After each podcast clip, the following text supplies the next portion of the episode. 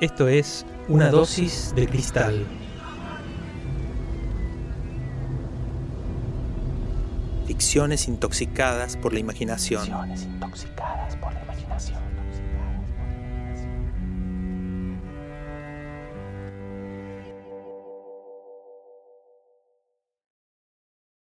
Hola, soy Martín Cristal y en este episodio les voy a leer el cuento La mano sensible, incluido en mi libro El sueño del tsunami. Espero que les guste. La mano sensible. Por enésima vez. Les digo que yo no lo conocía, nunca antes lo había visto y nunca más lo volví a ver. La puerta de vidrio del edificio estaba cerrándose tras él con lentitud. Yo alcancé a detenerla con el pie y entré sin tocar el timbre del sexto A. Él ya había llegado al ascensor y desde ahí me preguntó, ¿sube? Yo iba al departamento de Laura. Le llevaba un ramo de flores para que me perdonase por haber desaparecido durante tanto tiempo, más de una semana. Me pareció que entrar sin tocar el timbre iba a hacer que mi sorpresa fuera más efectiva. Él impedía que la puerta automática del ascensor se cerrara. Me apuré. ¿A qué piso va, señor? me preguntó, muy formal y amable. Iba vestido de negro, pero no lo observé en detalle. Le calculé más o menos mi misma edad, unos treinta años. Al sexto, contesté, algo agitado por la breve corrida que había dado para alcanzar el ascensor. Con el índice de la mano izquierda, tocó el botón marcado con el número seis. En el acto el rostro se le ensombreció de contrariedad. ¿Se siente bien? le pregunté, intentando corresponder su cortesía anterior. El ascensor ya iba por el segundo piso. El tipo se irguió un poco y con la vista perdida dijo, en un tono sin expresión y sin destino, como si solo le estuviera hablando al aire, el ascensor va a detenerse antes de llegar al cuarto piso. Lo dijo cuando recién llegábamos al tercero. Miré la consola. Solo estaba marcado el botón del sexto. Sin embargo, unos segundos después, el ascensor se detuvo. Al mismo tiempo se apagaron todas las luces. En efecto, no habíamos alcanzado el cuarto piso. Estábamos atrapados justo entre el tercero y el cuarto, al parecer por un corte de energía eléctrica. Pero qué problema, dije, por decir algo.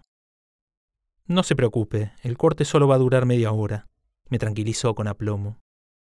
En la oscuridad su voz había cobrado cuerpo. El recuerdo de su cara se deformaría a medida que las sombras le ganaran terreno a mi memoria. En cierto punto se desvanecería por completo.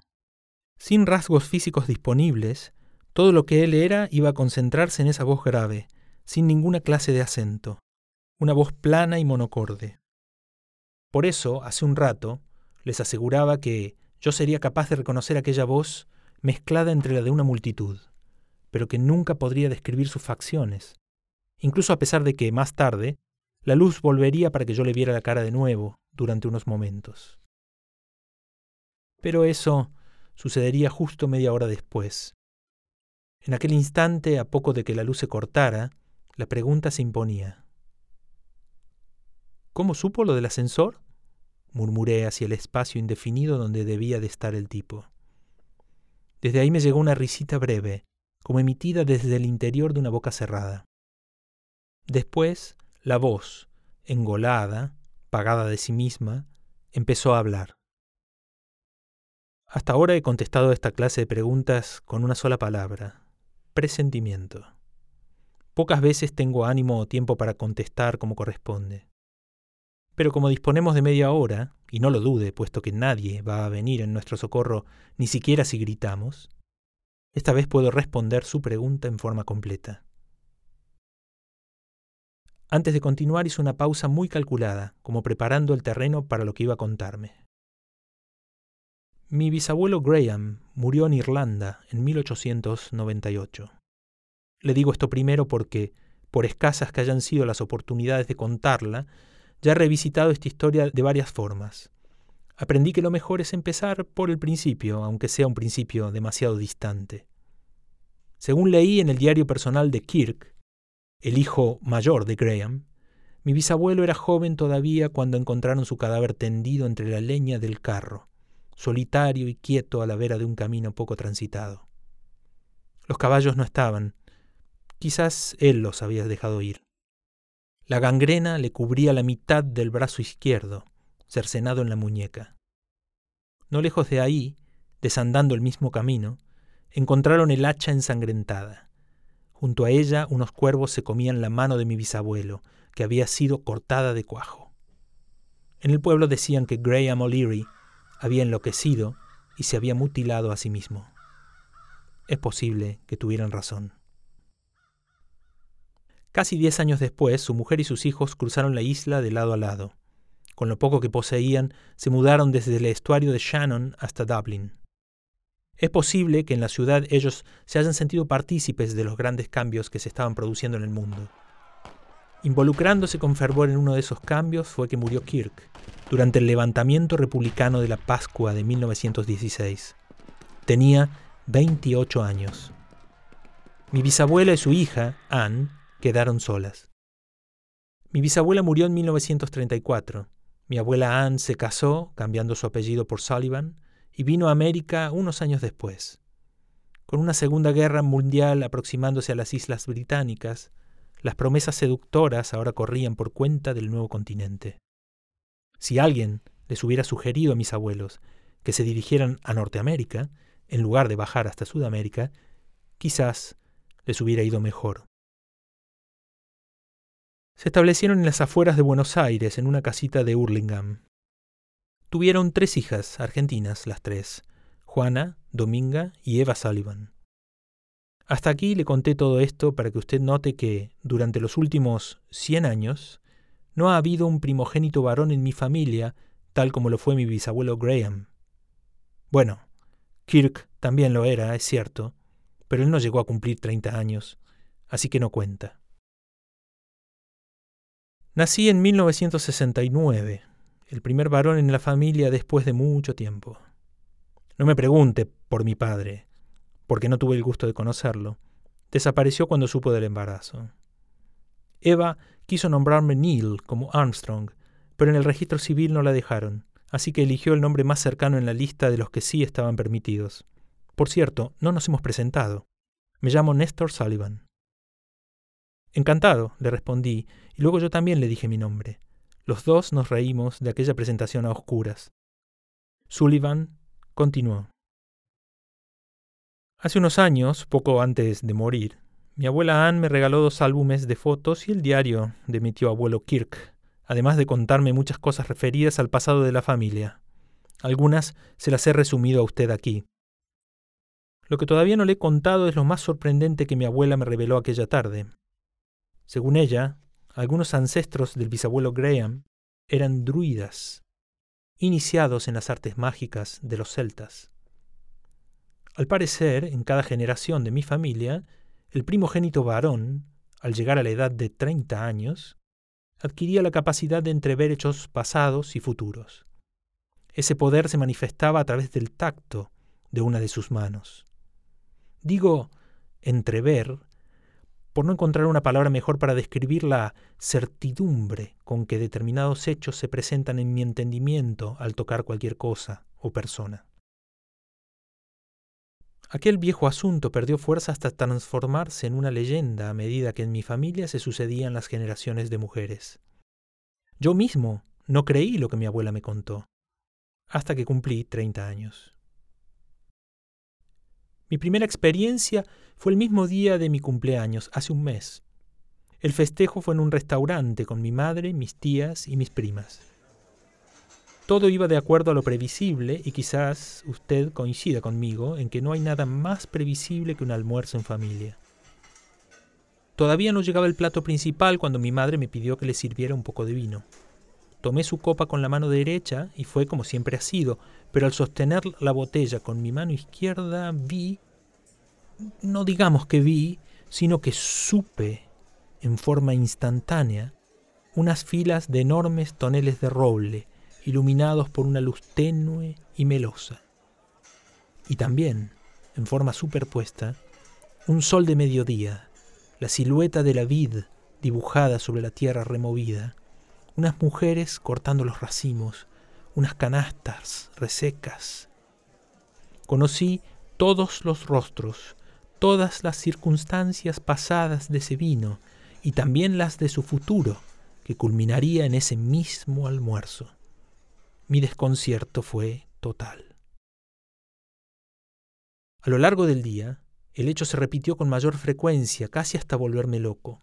No podía tocar el interruptor de la luz o abrir una canilla o usar una llave sin conocer al instante la lista completa de las personas que habían prendido esa luz, abierto esa canilla o esa puerta. Y también qué electricistas, cerrajeros o plomeros habían reparado esos interruptores, cerraduras o canillas. ¿Y quién sería la persona que apagaría la luz por última vez? ¿Quién bebería la última gota de agua y quién cerraría esa puerta para siempre? ¿No intentó cubrirse la mano para evitar contactos involuntarios? Lo interrumpí con genuina curiosidad. Con un guante, por ejemplo. Sí, dijo tras un suspiro. Hice esa prueba al poco tiempo, pero fue inútil. Mi abuela Anne ya me había advertido que a veces podía enterarme de cosas no muy agradables, detalles que uno preferiría no saber. Apenas me puse el guante lo supe todo acerca de las vidas de quienes lo habían fabricado, pero también sentí algo horroroso, la muerte dolorosa del animal que habían despellejado para confeccionarlo. Y también supe algo sobre mí mismo. Me vi guardando el guante en un cajón, desistiendo de su uso cosa que, por supuesto, hice al poco rato de habérmelo puesto. No me quedó más alternativa que manejarme con cuidado de no tocar nada sin querer. Empecé a andar siempre con el puño cerrado, mostrando la palma o las yemas solo cuando estaba interesado en tocar alguna cosa para saberlo todo sobre ella. En esos primeros días no me animaba a contarle a nadie lo que me pasaba. En privado intentaba controlar lo que me sucedía, pero era incontrolable. Ese esfuerzo me alteraba, me ponía nervioso, irascible. Por suerte, poco a poco mis ideas se fueron aclarando. Las visiones, por llamarlas de alguna manera, empezaron a estabilizarse. Al fin pude separar lo importante de lo insignificante y extraer conclusiones, como la que le adelanté hace un momento acerca del ascensor.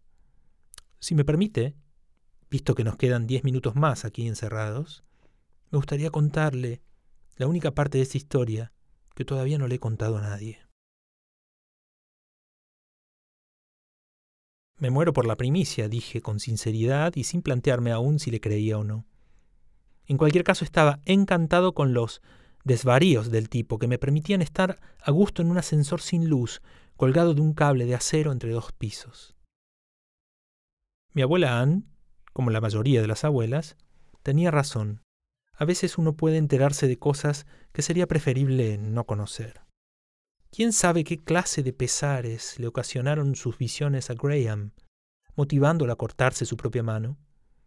Es posible que ni siquiera así haya detenido aquel poder. Mientras se desangraba entre la leña del carro, puede que mi bisabuelo todavía fuera capaz de percibir el roce del plumaje negro, así como de apreciar los atardeceres que habían visto y verían esos cuervos que lejos de ahí arrancaban la carne de su mano cortada. Lo que yo supe fue amargo, aunque lo obtuve de un modo dulce, durante el amor. Minerva y yo estábamos desnudos en la cama, besándonos y acariciándonos, cuando decidí abrir mi mano izquierda, que hasta ese instante había mantenido cerrada sobre su espalda. Minerva. Cada vez que la llamaba así le expresaba toda mi adoración, porque para mí ella era como una diosa. La amaba con locura y no tenía ojos para otra mujer, como suele decirse. Faltaban pocos meses para nuestro casamiento y fue por eso que quise recorrer su cuerpo con mi palma abierta, para saberlo todo acerca de la mujer con la que iba a compartir el resto de mi vida.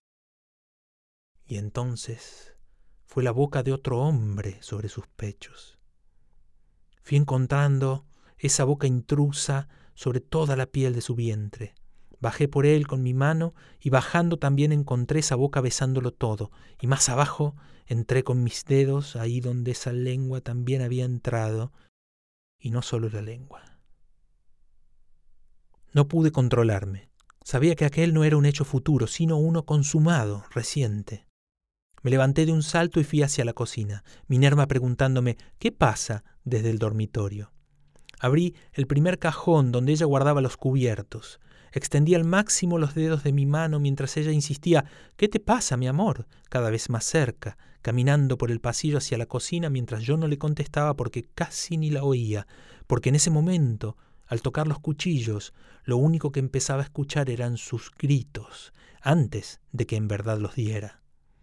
Anticipaba su sangre desparramada por el piso, mientras mi palma acariciaba el montón de cuchillos y objetos cortantes guardados ahí, amontonados y relucientes, hasta que las imágenes que provenían de uno de ellos, las del cuchillo más grande, se destacaron entre las demás para dejarme saber que el otro también lo había tocado antes.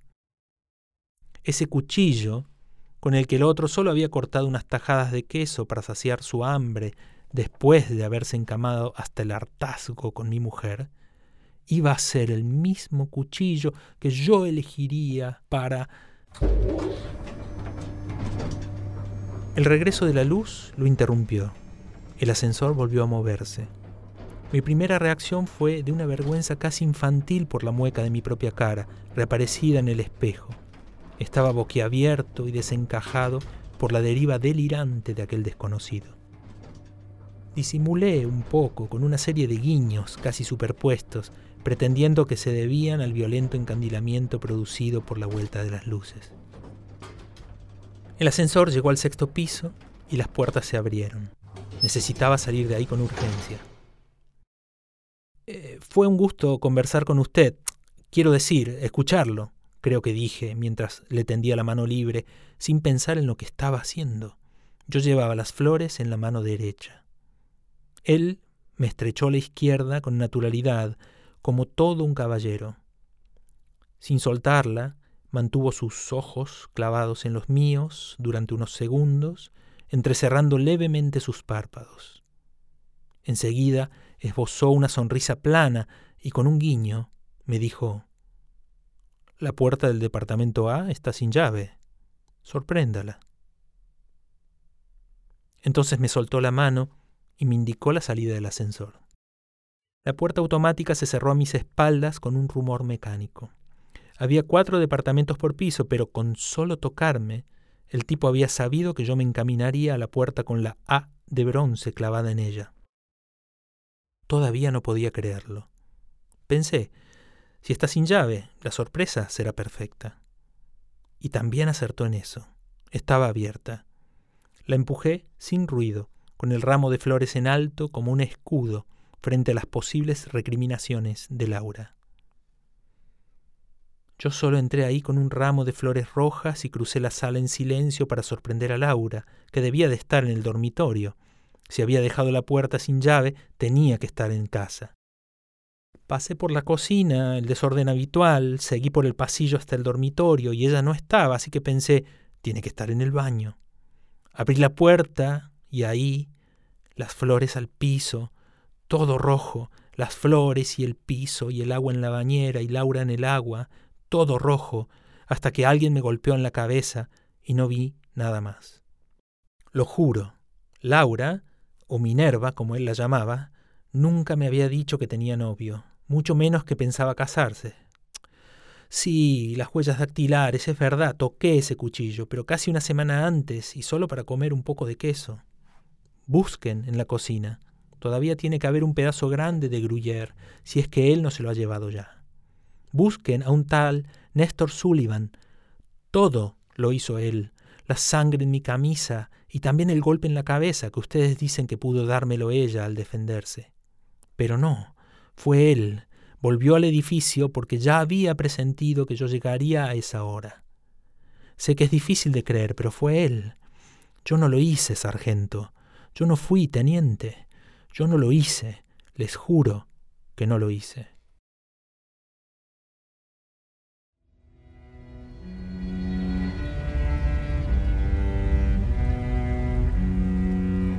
Esto fue La mano sensible, un cuento de Martín Cristal que integra su libro El sueño del tsunami. Fue publicado en Buenos Aires por la editorial Dávale Arroz y está disponible en el sitio web www.davalearroz.com.